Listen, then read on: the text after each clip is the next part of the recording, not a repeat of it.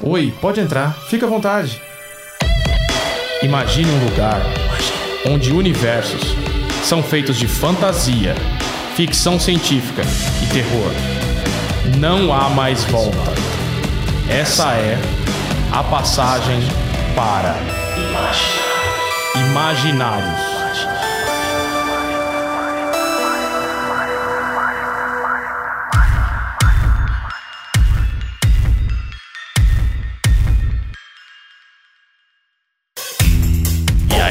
Beleza? Aqui quem fala é Rafael Fernandes, nós estamos em mais um Imaginários, o podcast da editora Draco. E mais uma vez, claro, com o meu querido Eric Sama. E aí, pessoal? Todo mundo pronto pra recuperar a sua dignidade e recuperar tudo aquilo que perdeu e voltar pra sociedade rico, cheio de recursos? Prontos pra recomeçar? Ô Eric, tô jogando Magic e apostando, cara. Perdi uns 50 mil reais. O que, que eu faço?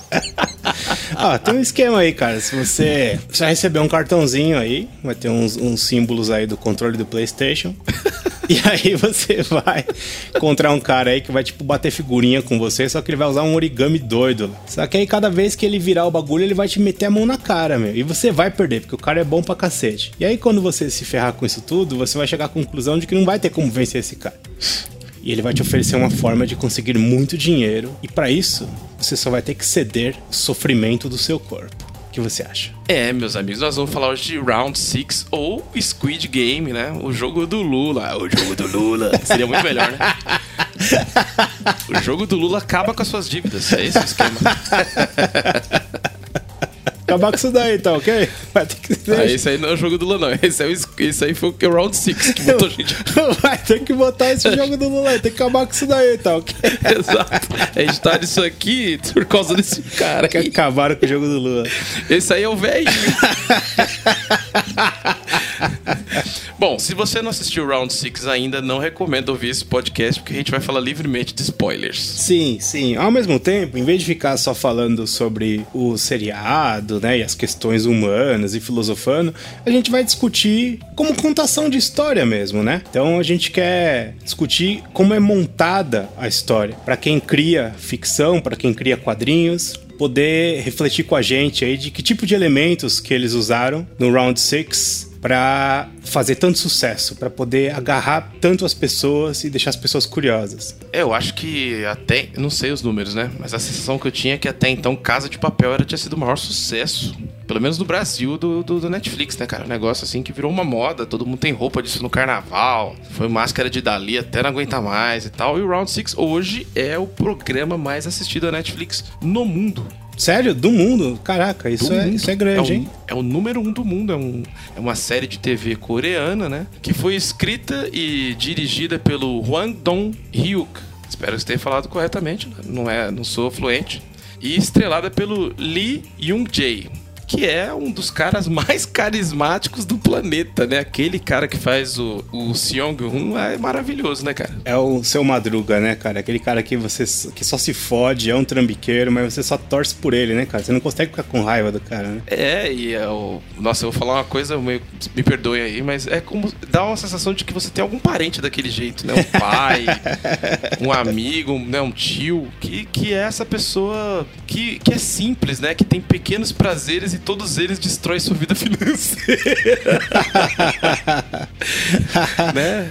Eu acho que é o primeiro ponto que a gente pode discutir aqui é isso, né? De como é que o personagem ele é humano, né? De como ele é é, é- é defeituoso, né? Como ele é uma pessoa que não é virtuosa. Uma das primeiras coisas que o cara vai fazer é se esforçar para poder burlar a conta bancária e arrancar o dinheiro da mãe que sustenta o cara, sabe? O cara é um cara de 40 anos, basicamente, divorciado, tem uma filhinha que vive muito bem lá com, com o segundo casamento da, da mãe. E o nosso protagonista, ele é um cara que tá lá vivendo as custas da mãe até agora, ainda arrancando cada pouquinho de troco que ela tem pra poder pegar e jogar, né, cara? Pra poder tentar multiplicar, pra poder fazer day trade, né? Eu tenho uns amigos que falaram que quando assistiram os primeiros episódios, a única coisa que eles tinham a dizer é que jogar nos cavalos deve ser a coisa mais divertida do mundo. que o que o cara se diverte jogando é. cativante, né? E aquilo é forte mesmo na Ásia, viu, cara? No Japão também é muito forte essa questão de corrida de cavalo. Eu já vi vários filmes que falam sobre isso. Vários filmes que mostram os caras fudidos porque perderam, é, perderam tudo em aposta de corrida de cavalo. É impressionante, cara. Dá até vontade de ir no Jockey Club, mas não tem mais corrida, né, Rafa? Não sei, não sou de... Meus jogos são outros. Mas eu. Meus vícios são outros. O que eu achei interessante é que, é, inclusive, é uma coisa que eu falei ontem no curso. Dou um curso de, de roteiro para quadrinhos aqui pela Escola de Dragões, projetinho de da Draco. E tem uma aula que a gente fala bastante de personagem. Uma das coisas que eu falo, olha, os melhores personagens você tem que humanizar eles. Aqueles que você quer que funcionem muito, eles têm que ter características humanas, contradições, defeitos. Eles têm que parecer reais de alguma maneira. E esse cara, ele é muito real, né? Porque apesar dele ter ali esse jeito trambiqueiro e tal, ele tem uns valores que a mãe dele conseguiu passar para ele. Então ele tem uns valores que ele não consegue abrir mão mesmo, totalmente entregue pro vício. Sim, ele é um, moralizador quase, né, cara? Se você olhar a história inteira, ele é um dos poucos ali que tem ali é muito firme essa questão ética, né? Ele tenta defender ali o que é certo até o fim, mesmo que às vezes ele desvie, porque ele é isso, ele é um sobrevivente, né? O cara se vira. Mas dentro ali da, da nossa, do nosso pequeno recorte de pessoas fodidas que foram metidas ali no jogo da morte, ele é um cara que sempre tem, sabe? É, é um herói, né, cara? Não tem jeito, é alguém que a gente tem que se espelhar, mesmo com tantos defeitos. É, então, e a história basicamente é sobre uma rede, né, poderosa que alicia pessoas que estão devendo muito dinheiro para agiota, que é o caso dele, para bancos e coisas do tipo, e que não tem outra saída, que estão totalmente travadas. E existem muitas pessoas assim, né? E não necessariamente só por causa de jogo, né? Esse é o, essas são as características do Seong Han, mas tem outros personagens que têm outros motivos para estar tá quebrados, né? Para ser, vamos dizer assim, a base da pirâmide do capitalismo, né? Sim, sim, sim. E eles aliciam essas pessoas, oferecem para elas uma oportunidade de entrar numa num game de vida ou morte, hum. um Battle Royale, né? Sim. Um estilo clássico de história de sobrevivência quase sem sentido, né? Como um entretenimento para outras pessoas. E esse Battle Royale ali, ele é baseado em brincadeiras infantis coreanas. E é, exato. Vamos, vamos fazer algumas referências aí, Rafa, para quem quiser conhecer outras obras que tratem disso. Óbvio, além de Battle Royale, né? Que é o, o livro, né? O livro de literatura japonês, que na época saiu aqui no Brasil pela Globo, pela Globo Livros. Eu não sei se o livro ainda continua. Eu li como mangá, li como mangá que saiu pela Conrad. Teve o mangá hum. depois e depois teve o filme. Eu comecei Isso. conhecendo Battle Royale pelo filme, que era com Takeshi Kitano e tal. Tem a minazinha lá que depois o Tarantino leva pro Kill Bill, né? A, a Chiaki, é a atriz que faz a Gogo Yukari. Essa menina uhum. também é do Battle Royale. E fez muito sucesso. O livro é bem interessante, é, mas ele só tem edição física. O autor ele não, não, não gostava de licenciamento de material digital. Isso é tão interessante, né? Então aqui no Brasil você consegue ler o Battle Royale. Outra coisa que é diretamente inspirada no Battle Royale, se você disser que não, eu vou falar, sinto muito, amigo. É, nasce de novo. É os Jogos Mortais, né? Que é uma série de Young Adult, distópica. Mortais que... não, Jogos Vorazes. Ah, é, né? Caralho, Jogos Mortais é o do, é o do, é do outro é que fode os outros. É o outro velhinho que fode os outros. Não corrige isso não, Edu, deixa ele passar vergonha. Foi engraçado pra caramba. Mas Jogos Vorazes é de comida, que as pessoas estão passando fome no futuro distópico. E foi muito sucesso entre o, os leitores jovens adultos e tal. São jovens fugindo do Dig Sol enquanto ele planta armadilhas. Mas, ô Rafa, aí, você, aí tem uma menina do arco e flecha, na hora que ela cai num bagulho cheio de agulha infectada, não tem essa Mas, ô Rafa, Rafa, esse ato falho ficou bom, porque os Jogos Mortais também é a mesma coisa. E com, eu até fiquei pensando, nossa, o Eric foi muito longe, eu esperei que ele ia falar de Jogos Vorazes e ele mandou aqui os Jogos Mortais. Você não concorda que Jogos Mortais é a mesma coisa, só que não tem plateia? Sim, é que aí, além disso, tem uma questão. Tem uma plateia, o cara. Sim. E além disso, tem ali uma questão de bem moral que tem muito nesses. nesses na dinâmica desse tipo de história, né? Que ele, ele é um ultramoralista, o. O, o Dick Sol, né? O Sol, isso. Porque ele acha que as pessoas não dão valor para as próprias vidas e tal, isso. e por conta disso ele usa aquilo como uma forma de educá-las, né? É. E virou uma febre no cinema norte-americano, criou até um subgênero que é o torture porn. Criou não, né? Difundiu porque já era famoso, principalmente no mercado japonês com guinea pig e tal. Se você tá ouvindo esse podcast e é criança, não veja isso. Se você já é adulto, tem mau gosto, bem-vindo. E esse tipo de história mesmo, de sobrevivência, em que tem uma coisa que não tem sentido. Ah, cara, posso dizer até sem medo de ser feliz que até o Tools Challenge Challenge tem um pouco disso. Total, imagina, total. Tools Challenge é totalmente isso. E sabe outra referência, além do Tools Challenge do Max Andrade, nosso autor aí, mangaka brasileiro, também publicado no Japão. O Sobrevivente, com Arnold Schwarzenegger. Foi a primeira obra dessas que eu tive contato na minha vida quando era criança. Ah, sim. Como é que é o nome em inglês disso? Running É, Man. Running Man. que era um, um reality show, né? Eles eram uma era batalhas mortais, era uma estética totalmente de videogame, né? Que o cara entrava lá com um uniformezinho, tinha os Eu ouso, chefões. dizer, eu ouso dizer que em 87, esta é a estética que os videogames copiaram. Concordo, concordo, concordo, porque Pit depois vem, Fighter, né? né? Tem uma vibe meio Pit Fighter, né? Então, mas é porque o Pit Fighter é de luta. E o sobrevivente, os caras tinham umas armas, ele não tinha, lembra? Era uma luta muito desigual. É, o Pit Fighter vai sair três anos depois, em 1990, certamente, visualmente, influenciado pelo sobrevivente. E eu gosto muito do Sobrevivente, viu? Assisti recentemente. É foda. Eu acho que segura bem até hoje. Segura bem até hoje. É muito legal. Tem uma resistência que tá tentando quebrar o poder da mídia. É um, é um gibi do Rafael. É, tem um outro muito bom também, que é o próprio Battle Angel Alita, né? O mangá, que eu gosto bastante. Acabou de sair um filme aí que merecia continuação, porque é bem legal o filme. Filmaço, né? E por sinal, cara, aquela atriz é muito boa. E ela fez um- uma série podre. Quem gosta de coisa podre, referências aos anos 90, tem que assistir Brand New Cherry Flavor. A recomenda na Netflix. Caralho, hein, Rafa? Puta merda, hein? Essa mistura nossa aqui é sempre uma, uma alegria. né? então, agora que vocês já sabem que tipo de história a gente tá falando, vamos falar um pouquinho aí dos personagens, Rafa. A gente falou do, do 456, né? Que é, o, que é o nosso protagonista. Qual o seu prisioneiro favorito, Rafa? É chato você gostar do Seiya, né? Mas eu gosto do 456. Caramba. Mas, de todos os personagens ali, aquele que eu gostaria de ter visto mais e vi pouco, eu fico dividido pra caramba entre aquele cara paquistanês que eu não lembro o nome, né? Sim, sim, sim. tinha muito potencial. Eu achei que foi um desperdício terrível de personagem. Paquistanês e o outro personagem que eu achava bem, que eu acho bem legal era o próprio velhinho número 1. Um. O velhinho é um personagem bem interessante. Meu personagem preferido. Cara. Meu personagem preferido não é eles, mas o personagem do velhinho, ele é muito sacado, cara. Eu acho que. Seu personagem favorito é o Megacorp lá, que a mãe dele alicia ele? Outra- não, não é o, o- amigo do, do 456. Eu não lembro nem o Poxa, eu número. tentei te ofender e não consegui. Eu gosto do 101, que é o, é o bicho ruim lá, é o vilãozinho. Eu acho que Ah. ele. Eu não acho que ele é vazio. Apesar de ser um vilão, eu acho que ele é um personagem interessante, cara. Eu não achei ele com aquela coisa de, pô, ele só é mal. Eu achei que ele é um personagem ali que tem umas camadas. Eu achei sacana. Não, eles trabalham ele, porque ele, na verdade, aquilo que ele faz lá dentro é o que o sistema que ele vive faz fora. Isso! Que Ele, é o mais lá- lá preparado. fora, Ele é o mais preparado pra aquilo. N- Não é que ele é mais preparado. Lá fora, ele é uma das pessoas fragilizadas por aquele sistema. Tanto que ele tá sendo perseguido por caras mais fortes. Muito bom, muito boa análise, muito boa análise. E eu acho o que eu tinha sacado era isso. Falei, porra, esse é um cara que ele vive, ele é um marginal, ele tá já à margem da sociedade. Então ele tá acostumado a ser um sobrevivente. Ele não é um cara É que. o homem inimigo do homem, né? Sim. O homem inimigo do homem aí, música clássica dos Ratos de Porão.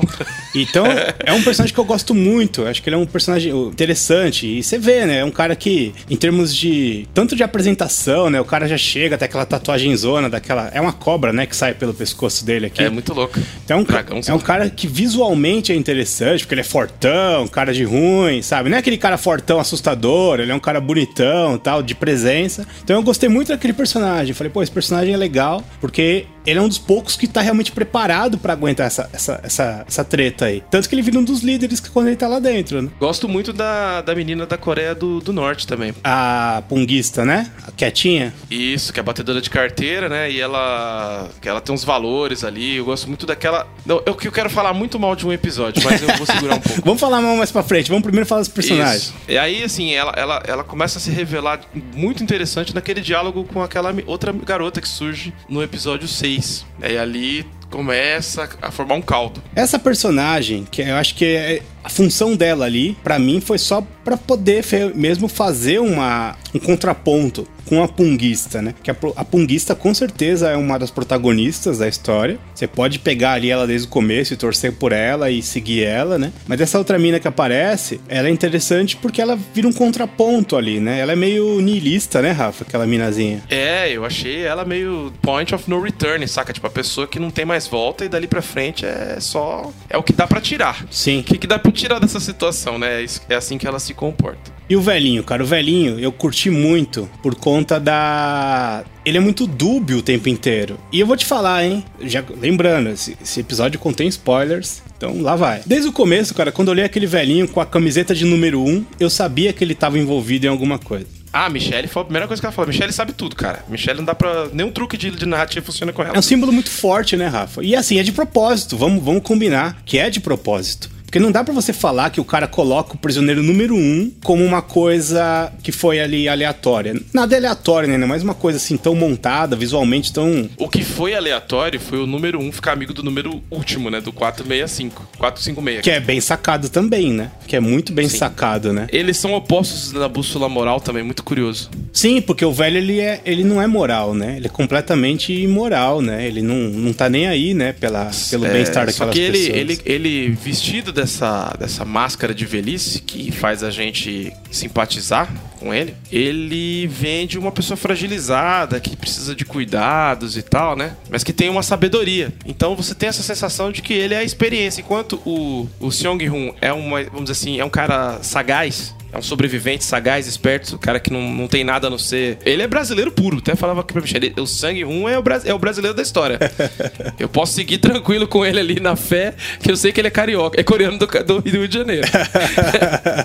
e sobrevivente, né? Então ele tem já um jogo de cintura. O velhinho já vem com uma, uma sabedoria, né? Sim. E aí cada personagem tem um outro aspecto ali, né? Só que o, o, o que me, me pegou no velhinho, que me fez gostar dele, foi que ele claramente estava zoado. Sim. Então, sim, ele tá realmente debilitado, apesar dele fazer parte daquilo ou não. Você vê que ele tá fudido, né? Ele não consegue fingir tudo, né? E não faz sentido. Sim. Por que, que não faz sentido? Porque, cara, por que, que um velho vai se preocupar com dívida? Ele vai morrer. Sim. E é muito mais um canto do cisne. Por isso que você se simpatiza. Porque todo mundo tem a sensação de que vai ter uma oportunidade lá na velhice de fazer uma última coisa. É um tema clássico de, de, de contar histórias. Tem no Logan, no filme Logan do Wolverine. Eu não sei de onde surgiu, né? Mas esse tema do canto do cisne, a última batalha, tem no Senhor dos Anéis, com o rei que tá lá, só o pó da rabiola, e que ele rejuvenesce, como diz a piada, para fazer uma, um, participar da última grande guerra. E se realiza, né? E se realiza nesse último feito, né? Exato. É um. É um, um, um o Yoda é um personagem também que faz isso. É, porque então, o Yoda o, tinha o... fracassado também, né? Porque por mais que ele tivesse exilado ali, eu acho que isso é uma coisa que talvez o fã de Star Wars, não sei se o fã de Star Wars é, abraça essa ideia, mas o Yoda falhou. Sim, pra caramba. É a redenção dele ali. O Yoda falhou, sabe? Ele falhou. A mesma coisa o Luke Skywalker. Por isso que eu gosto tanto do episódio 8, que ninguém gosta, porque ninguém entendeu. É o único episódio que bota a história pra frente, é o único episódio que democratiza a força, é o único episódio que traz alguma novidade para aquela repetição, aquele meme insuportável que é Star Wars. Uhum, uhum. Né? E, e, ele traz ali uma coisa legal, que é um mestre Jedi que é mestre Jedi mesmo. Ao invés dele entrar num confronto, que é uma coisa extremamente Sith, ele vence com a inteligência, salva várias pessoas sem matar ninguém. É, aquilo é muito sacado mesmo. Aquela luta é do. muito inteligente. Luta do Luke é... com com o Kylo Ren é muito legal mesmo. E ele faz o canto do cisne também. Sim, sim, verdade, verdade. É o último sacrifício. E isso é um, é um tropo né, de, de, escrita que mexe com a gente. É um arquétipo forte, né? Que é esse arquétipo da pessoa que, cara, ela poderia estar descansando os últimos dias dela, mas ela decide fazer uma última coisa. Eu acho que dentro desses personagens não tem como não citar um que eu acho, dois que eu acho muito importantes, né? São três. As duas mães dos caras, tanto a do Shang-Hun, né, como acho que é Shang-Hun que fala. O irmão é do... o, o amigo dele, aliás, é o Cho Sang-woo, é isso, né? Que é o, o 218. Exatamente. Que é o, o, o personagem corporativo carreirista. É o né? vencedor, é o... né? É o vencedor do capitalismo. É, é, o, é o CLT, cara. É o CLT. Mas ele é o vencedor, Rafa. Porque se ele fosse só um CLT, isso. ele seria. Ele era o cara mais respeitado do bairro dele. As pessoas falavam dele como um exemplo do que se fazer. É o exemplo. E é um cara que se fudeu porque ele, sei lá, triplicou, quadriplicou, sei lá, quintuplicou a aposta do que ele pôs na vida dele para tentar ali ganhar no mercado financeiro e se arrebentou, sabe? Porque. Por quê? Porque ele, na verdade, era uma figura que tinha sido preparada instrumentalmente para vencer, mas ela não tinha sido preparada emocionalmente para ser uma boa pessoa. E nem pra perder. O contrário do Seong-Hu. Seong-Hu foi um cara preparado emocionalmente para ser uma boa pessoa. Você vê pela postura da mãe dele. A mãe é muito do bem, né, cara? Nossa. Isso. Enquanto que a outra mãe é uma pessoa que só quer falar das vitórias do filho. Ela é uma mulher extremamente vaidosa, a dona do, do mercadinho. E a mãe do outro é uma mulher ali que, meu, sabe que tem um filho que tem um problema grave, que é o vício, que tá perdendo tudo, e ela tá ali tentando ainda salvar ele, saca? Sim. A outra não ia segurar aquele B.O. Sim. Duvido. Sim, sim. E- então você tem dois perfis de mãe que são bem sutis, mas que são bons arquétipos de mãe ali, que têm suas características próprias. Eu acho que até elas. A mãe do, do Seong-Hun, pra mim, foi, a morte dela foi o maior erro da história toda. Cagado, Mais né? que o velho. Porque era a redenção dele, né? Porque, sei a lá. gente ficou aqui assim do tipo, mano, qual que é o sentido disso, velho? Não precisava mudar nada se ela tivesse viva. É, é verdade. Não ia ser, sabe? Não ia Ele facilitar. ia ficar mal do mesmo jeito, não ia facilitar, exatamente. E ele fez tudo por causa dela, porque ele decidiu mudar, porque ele viu ela e, e- e e a criança. Sim. Ele falou, puta, isso aqui não tá dando certo. Aí ele decide mudar, porque ele, ele viu que ela ficou doente, a mãe dele. E aí fez tudo no fa... é- é- é- Esse é um problema porque você ser, ser bom e ser uma pessoa correta não tem sentido. É isso que a história diz pra nós. Isso não é necessariamente ruim, porque você pode trabalhar com, com absurdo, né? Com a coisa de tipo, não adianta o quanto você se esforçar, sabe? Acho que não. Sei lá. Mas como tinha uma contraposição do cara que só era carreirista, sem fim, pisava nas costas dos outros. Se você faz isso no seu trabalho, vai. Me censura aí, vai se fuder. Mas- É horrível. Gente que pisa nos outros pra subir é horrível. Porque é vazio. No final, você vai estar na mesma fila do INSS do Round 6. Né? A- será que aquilo não é o fim da vida de todo mundo? A gente chega a um ponto que a gente comete um erro ali e fica na quarentena ali no, num- numa situação. Ali todo mundo vai chegar naquilo. Porque os perfis eram tão diversos, eram tão diversos. Não é uma coisa que somente os que erram vão. O 218, né, que é o carreirista aí, eu acho que o que é foda é que ele não foi preparado pra perder, Rafa. Porque quando, quando ele, como ele foi um cara preparado só pra vencer, quando aconteceu qualquer coisa que fosse adverso, o cara pirou, tentou dobrar a aposta, tentou colocar tudo, sendo que é um cara que já tinha conquistado tudo e quebrou. E se fudeu. Não, e no próprio jogo, ele rouba o jogo o tempo todo. Ele rouba, Ele é um rouba. trapaceiro, é uma pessoa. Ele rouba, ele não se importa com o. Ele não tem fair play nenhum. Sim, sim. Pra mim, isso fica muito claro na, na cena do, do biscoito, né? A gente tem a primeira fase que é a que todo mundo viralizou, né? Que é a do esconde-esconde lá, né? É um tipo de esconde-esconde com, com pique-esconde ali que quando você tá olhando você pode andar. Sim. É a brincadeira do orfanato. Já viu esse filme, Orfanato? Não, não vi não. É um filme de assombração que a mina, os fantasmas vão se aproximando igual daquele jeito ali. Eu lembro do Blink do episódio Você Blink viu do essa- Doctor esse Who. meme? Você viu esse meme? Eu vi. Que é aquele robô versus o Blink. não vi, não.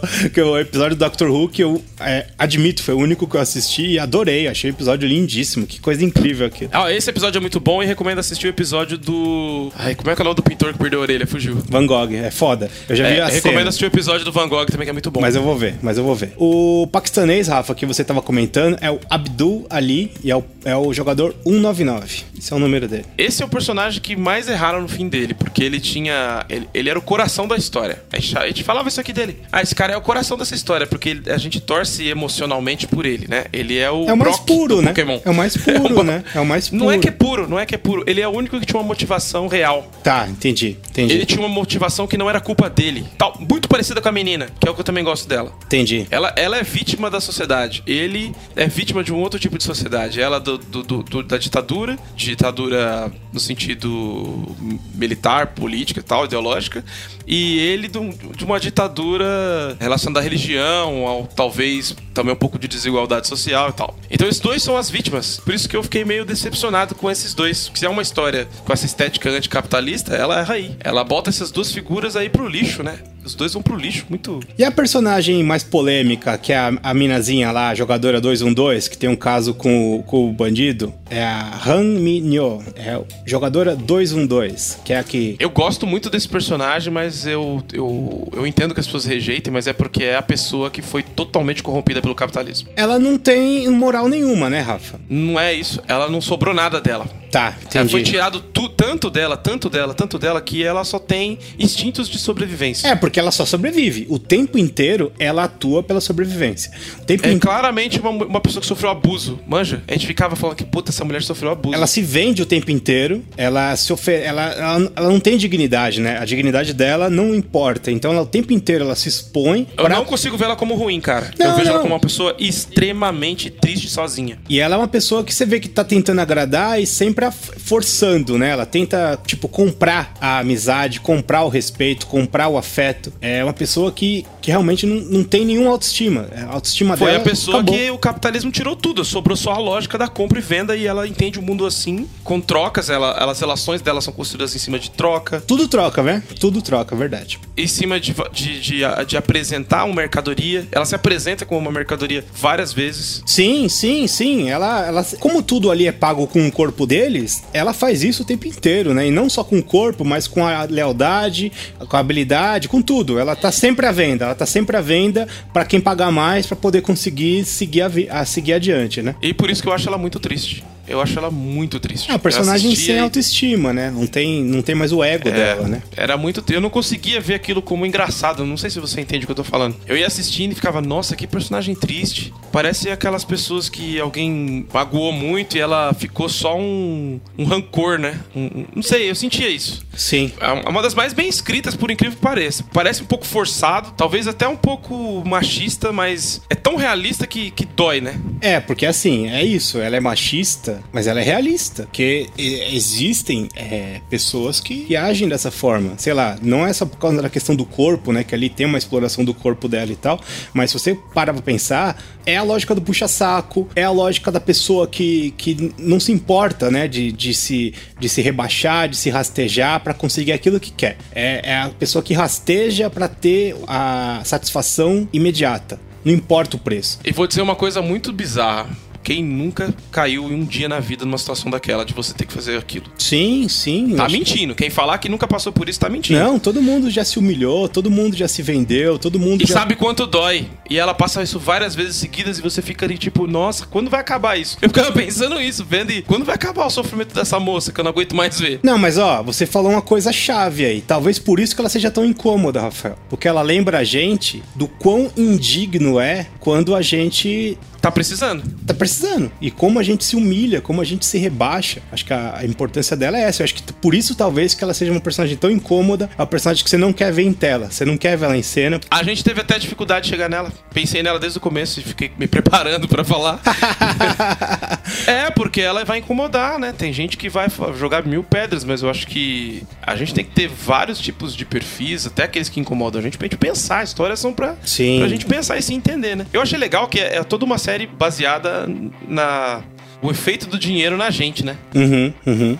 E, e cada personagem é o que acontece com- de maneiras diferentes com, com o efeito da falta ou do, do excesso do dinheiro. Sobre o, o frontman, que é o cara que fica ali atrás, da, atrás da, dos bastidores, lá agradando os VIP, o mascarado lá e tal. O que, que você acha daquela. da motivação desse personagem? É um personagem que terminou e eu não me convenci muito, cara. E daqui a gente já pode começar a falar o que, que a gente não gostou, sabe? Eu acho que é uma motivação que não tá bem explicada. Se você falar, ah, vai ter o 2, tá bom, mas ali no 1, um, que é aquele. Aí a gente tá falando de narrativa, né? Na narrativa apresentada, não se explica qual é a motivação dele. É dinheiro? Olha- Ele venceu a porra do negócio, ele foi um vencedor do jogo. E aí, por conta disso, ele não quis mais voltar pra sociedade. No que que aquilo completava ele? Ou porque você venceu o jogo, você perde o seu ego? Vou direto ao ponto. Pra mim, aquilo ali é imposição de estúdio. Porque é o seguinte, você vê claramente que é uma história muito pessoal. Certo. Né? Ela, ela cativa a gente por ser pessoal. Ela é muito honesta. Tanto que esses personagens que estão ali à flor da pele são muito honestos de alguém que já tenha passado dificuldade ou que pense nisso, né? E o diretor é muito feliz quanto a isso, na minha visão, né? Era a mesma sensação de conexão que você tem com Chaves, com, com essas coisas que vão muito direto no- na essência da coisa. Eu tenho a sensação que todo o arco do policial e desse cara que é o chefe foram modificados e estendidos e jogados pra outro momento porque o estúdio percebeu que aquele bagulho tinha potencial pra mais de uma temporada. Entendi, entendi. Mas, sei lá. É, de qualquer forma, eu acho que explica muito mal. Porém, falando de narrativa, eu acho que tem uma função clara que é mostrar o que está por trás do jogo. Então é um arco ali que mostra. E mais do que isso, não tem fim. Sim. E fica uma coisinha Porque aberta. se um dia você tá trabalhando pra conquistar um espaço, no outro dia você tá trabalhando pra que outras pessoas achem que estão conquistando um espaço. Você tá falando simbolicamente. Simbolicamente, aquela função é uma função que mostra que ela não é. Não existe compensação final. É uma coisa que sempre vai se repetir, sempre vai se perpetuar. E, sim, e serve ali pra mostrar o que tá por trás, né? Como é que é o dia a dia, como é que o cara lá que trabalha lá com, com, com os logotipos dos botões do PlayStation na cara dorme, como é que ele come. Mostra tudo isso. Quem são os tal dos caras que pagam pra ver aquilo. Quem, quem são os vilõezinhos que você mata no videogame, cara? Sim, boa, boa. Acho, acho interessante. Pra falar de coisa ruim, dava pra fazer outro episódio, né? Mas eu vou direto ao ponto. Acho que os, os episódios 1, 2, 3, 4 e 5, eles são muito interessantes. Principalmente nessa construção de personagem, nessa vai e vem, algumas, alguns dilemas morais são colocados, o equilíbrio de todo mundo, as mortes que acontecem, tá tudo bem equilibrado. A coisa desanda no sexto episódio. Antes de você continuar sobre o sexto episódio, eu queria fazer um- uma colocação em cima disso. Eu achei muito bem sacado o jeito que eles apresentaram os personagens. Eles apresentam o personagem principal e metem ele no jogo. Tem o primeiro jogo. Eles constroem um episódio inteiro sobre ele. Isso. Aí sai todo mundo. E quando todo mundo sai, aí que tem a apresentação de todos os outros personagens antes de voltarem pra continuação do jogo. Eu achei bem sacado isso. Porque normalmente nesses, nesses- nessas histórias, ou esses personagens são apresentados ali no, no quebra-pau, ali na arena, ou é tudo feito no começo. E eu achei que foi muito hábil da parte do, do, do, do diretor, do escritor, colocar o foco só no principal. Tem um primeiro jogo para dar aquele impacto. O primeiro jogo é muito impactante. Eu acho que é o mais impactante de todos. Nenhum dos jogos é tão impactante que nem o primeiro. O primeiro acho que é Acho que o da Cabo de Guerra é o melhor. Cabo de Guerra é interessante mesmo, hein? É bem interessante. Mas o, o primeiro jogo eu acho que é o que mais me impactou. Aí ele tira os personagens daquela situação, aí ele apresenta todo mundo. Eu achei muito legal. Isso foi muito bem sacado. Aí ele bota de volta. É, é o, é, é o personagem. São os personagens não, não aceitando o chamado, né? Sim, eles, todo mundo recusa, aí depois eles voltam. O que acontece no sexto, Rafa, que você coloca o sexto como um ponto de, de, de quebrada aí tão É forte? porque assim, a gente tem o episódio 5, que é o episódio do Cabo de Força, né? Sim. E no episódio do Cabo de Força rola uma seguinte situação. A gente já viu que o personagem do principal, o Seong, ele, ele sobrevive usando a perspicácia, um pouco de inocência, né? Porque como ele é meio infantil, aquele universo infantil tá próximo dele, né? Então ele, ele tá ali sobrevivendo ali, ele ajuda as pessoas e tal. E a gente vê ali o, o próprio velhinho sobrevivendo, o outro os outros perso cada personagem encontrou um jeito de sobreviver usando as suas, as suas características. E aí ele acaba de força, né? Vem aquela coisa da experiência, de uma experiência coletiva muito fodida. Cara, passar por aquilo ali, quem já fez alguma coisa juntos e venceu, sabe o quanto aquilo junta e quanto fortalece e como cria elos, né? Aí vem o sexto episódio. A gente tá ali muito focado nos elos formados. E esse sexto episódio mata vários personagens de uma vez só que tinham um potencial do nada. É o da ponte Sim. de vidro. Não, não, esse, esse então é um lixo. Qual que é o sexto episódio? O, episódio da bola de gude. Ah, da bola de gude, tá. Ele é um episódio muito ruim. Porque você tem o carreirista matando o personagem que a gente mais se importa de um jeito mó sem graça. Que você fala, ah, mano, que bosta, sabe? Ele foi, foi muito vazio aquilo. Talvez se matasse um por vez desses personagens que eu vou citar, esse paquistanês, o, o Abdul Ali, tivesse morrido aí. E aí no outro matasse aquela minazinha que estava começando a trabalhar. Aí no outro. Mas matou um monte de personagem que tinha potencial pra contar uma história. E botou pra frente personagem que, não, que já tava cansado. Entendi. Quer saber um que tava cansado? O próprio cara lá, o encrenqueiro lá, o com a mina. Eles poderiam ter morrido ali, um deles. É que a morte deles eu acho muito boa. Você acha? Eu achei uma merda. Ah, eu gostei. Eu gostei da morte do, do encrenqueiro com a minazinha lá, com a, com a 212, é isso? O episódio da bola de gude também tem a questão de da morte do velhinho. A morte É. do velhinho é muito forçada. Aquela morte do velhinho é forçada. Não só a morte é forçada, como o personagem do. Outras do- pessoas veriam, Do sabe? Seong, ele não é, ele não ia trapacear com aquele velho, velho. Ele não ia, ele ia fazer um acordo com o velho. Se ele chegasse num acordo de, de alguma forma e aí o velho entregasse pra ele, faria muito sentido. Eu não sei, O velho eu- entregar o jogo. Agora o velho fingir que tinha um problema e ele simplesmente passar o carro. Se ele ganhar, se ele perdesse pro velho e o velho de repente falasse assim: "Eu só queria ganhar uma última vez, a gente pode emprestar as bolinhas, eu tô te dando todas as minhas". Aí ia ser muito foda, é aquele velho puro e fazer isso. Que ele quebraria o cara, né? Tipo, Porque ele fez um acordo ali, mesmo que ele fosse o vilão, ele fez um acordo ali com ele no começo que parece que é pra se ajudar e no final era pra ajudar o cara, entendeu? entendi, entendi. E aí lá no final ele fala assim: você sempre foi meu favorito. Porque você joga com o coração, você, você joga que nem uma criança. Aí ia ser um final até mais sentido, mas ele, ele, ele, ele diz quem é ali e acabou. Tá, entendi o que você. É, eu acho que a sua solução é muito legal. Ele deu o mágico de Oz pra. Não ficou mistério nenhum. Tipo, falou: ah, beleza, esse velho é o filho da puta lá, foda-se. Não quero nem saber mais, sabe? Tipo, não faz sentido. Ele ainda, ele ainda fez o cara que é mó da hora se corromper pelo dinheiro. Mas ó, você acha que você acha que o herói ele não podia ter se corrompido, é isso? Porque eu não sei, eu acho que é muito real ali. Eu- isso que eu gostei da série, que é real. Não é a questão de ser real ou não, velho. Ela não combina com a relação que eles construíram até ali. Tá, entendi. Você tá falando narrativamente, não, não tava montado daquele jeito. Ele cagou dois personagens, velho. Você quer saber por quê? Os dois personagens não se recuperam disso até o final da história. Pode prestar atenção. Eles não têm o mesmo impacto emocional na gente mais pra frente. Não tem. Tá, entendi, entendi. Na- Aí no episódio seguinte, que é a bosta do episódio da ponte, que eu acho uma bosta que não tem sentido nenhum.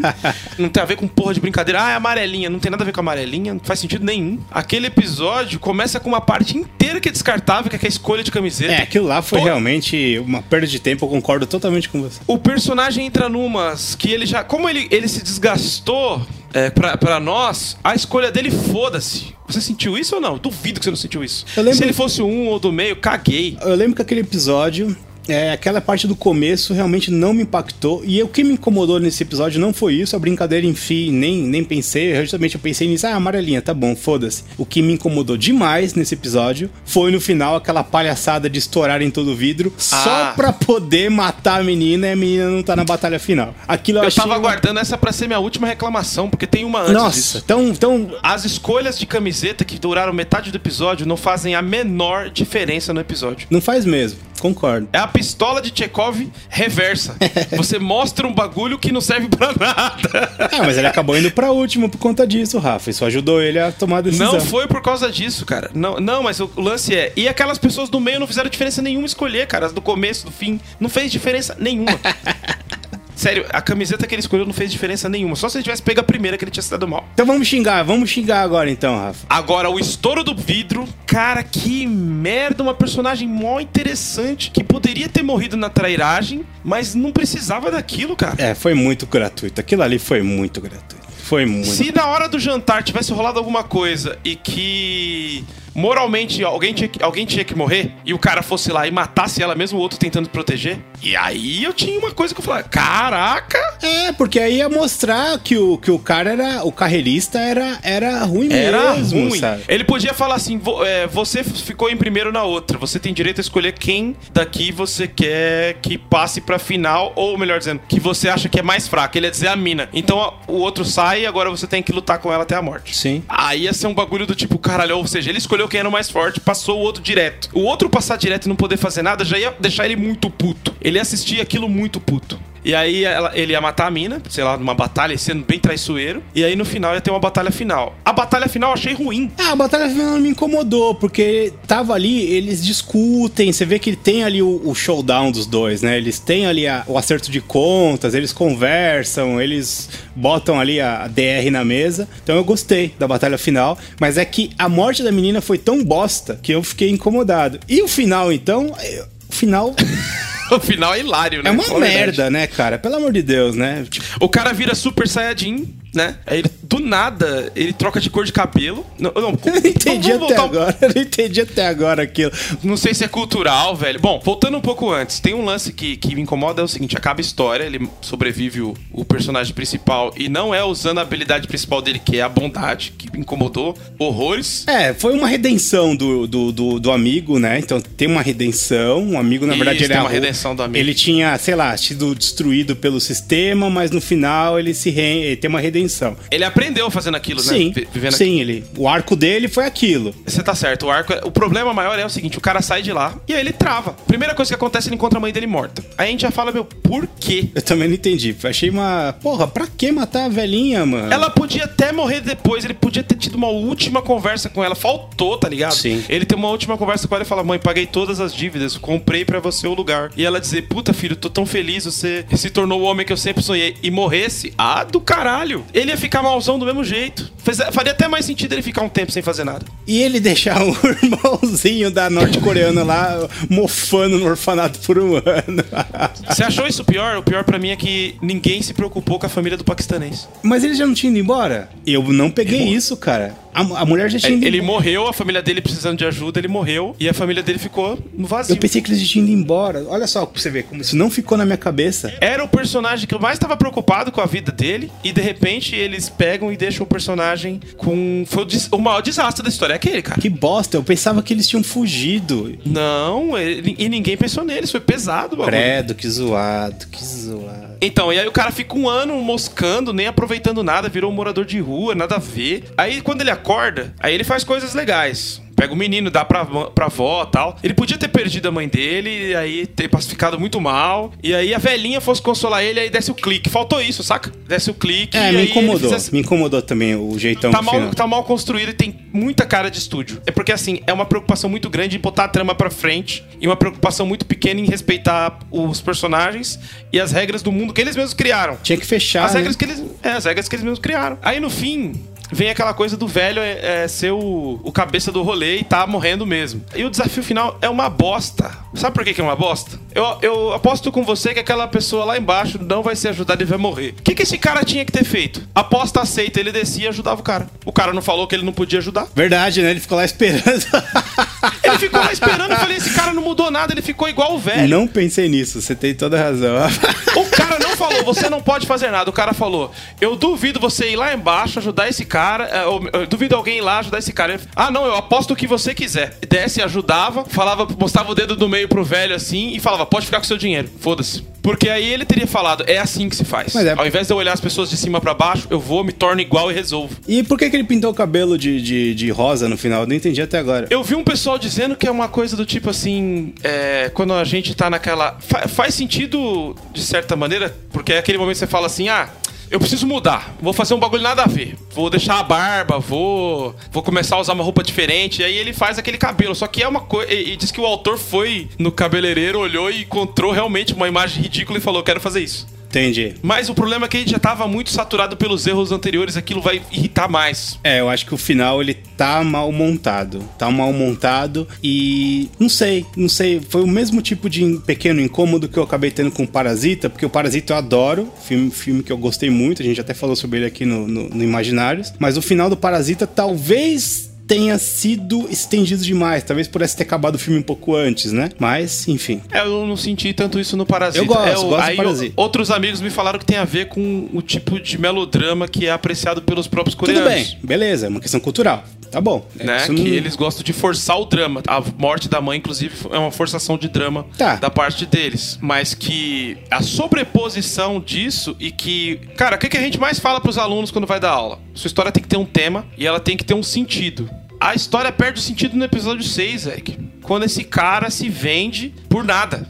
Entendeu? Se ele tivesse travado e falado, eu não consigo jogar, era uma transformação que esse personagem merecia, velho. Porque ele tava apostando o tempo todo antes e foda-se as consequências. E ali ele falar, eu não consigo jogar, a aposta é muito alta. E aí o velhinho começasse a falar, não, mas eu quero jogar, qualquer coisa eu te empresto umas coisas. E aí fosse jogando e o velho ganhasse dele, tirasse tudo. E aí ele falar, puta, e agora? Ah, já era, né? Mas pelo menos o senhor continua no jogo. Entende isso? Ele precisava de uma transformação. Eu entendi o que você tá falando, eu entendi. E me incomodou de verdade, de falar assim, acabou esse personagem, ele não é mais o que ele tá se prometendo. E o velho também não. O velho é traíra do caramba, mano. Ali ele já é traíra. Sim, mas ali o velho já tinha se colocado e aí o velho já tinha se revelado. Por isso que eu achei meio merda aquela morte é, fake do velho, sendo que tava todo mundo ali jogando ainda. Mas enfim, o lugar cheio de beco, não dava pra ver direito. Eu acho aquilo ali meio, meio bosta. Mas Mas é isso. Cara, a gente foi longe aqui, foi um podcast gostoso pra discutir. A gente tem que fazer mais desses falando sobre narrativa, Rafa. É, então, é isso aí. Vou até, a gente podia colocar até chamar ele de narrativa de Round 6. Sim, isso aí. Muito bom. Não pretendo assistir a continuação, foda-se. me perdeu, você me perdeu, mas é, acho que foi uma obra que mexeu com muitas pessoas. Acho que a gente tem sempre, como contador de histórias, a gente tem que estar sempre de olho nessas coisas que dão um boom e por quê, e tentar entender por quê. Eu acho que nessa história são os personagens, eles são bons demais. É, eu acho que é aquela velha brincadeira que a gente tem, né? Eu sou um cara que sou obcecado por personagem. Você gosta bastante de trama, mas eu, para mim, uma trama é até dispensável se o personagem for poderoso. E a gente sempre discute sobre isso, né? Os personagens eles são muito bons, Rafa. Por isso que a história pode ter os seus furos que fica com um gosto bom. Eu fiquei assistindo sem parar, fiquei dois dias assistindo sem parar, cara. A gente também viu aqui como se não houvesse amanhã, mas chega um ponto ali, aquele, aquele episódio, que é essas contradições vazias me incomodaram um pouco. Achei o jogo ruim. O jogo ruim também. O jogo do- da bolinha de good. É, o jogo da balinha Não de gude achei ruim. não. Achei ruim também, achei que ficou muito aberto, atrapalhou. Veredito, Rafa, fala seu veredito aí. Olha, eu recomendo vocês assistirem até o episódio 5 e terminar ali e ficar bem feliz. é é uma série bem divertida pro episódio 5. É a Casa de Papel Reverso. Eu gostei, eu gostei da série, mas eu acho que tem seus problemas, como a gente discutiu aqui. É, assim como Casa de Papel, é interessante ver como tem menores assistindo, tem muito menor de idade assistindo. Eu acho engraçadíssimo. Cara, eu, eu era o menor de idade que via essas coisas. Pois né? é. Não recomendo, mas eu era. Assim, eu quero dizer o seguinte: tem um fascínio, é isso que eu quero dizer. Uma coisa que fascina. E o que, que tem na Casa de, de Papel que tem a ver com Round 6 pra gente fechar? Olha, cara, os personagens. Personagem. Personagem. Bom pra caramba. Personagem. Personagens que- Acima de Personagem tudo, bom pra personagem. caramba. E outra, questiona o valor do dinheiro na nossa vida. Nas duas séries, hein? Nas duas séries. Aham. Então é isso aí. Esse foi um episódio, mais um episódio de narrativa aqui dentro do Imaginários. Eu sou o Eric Sama, o editor da Draco, estou aqui com o meu amigo.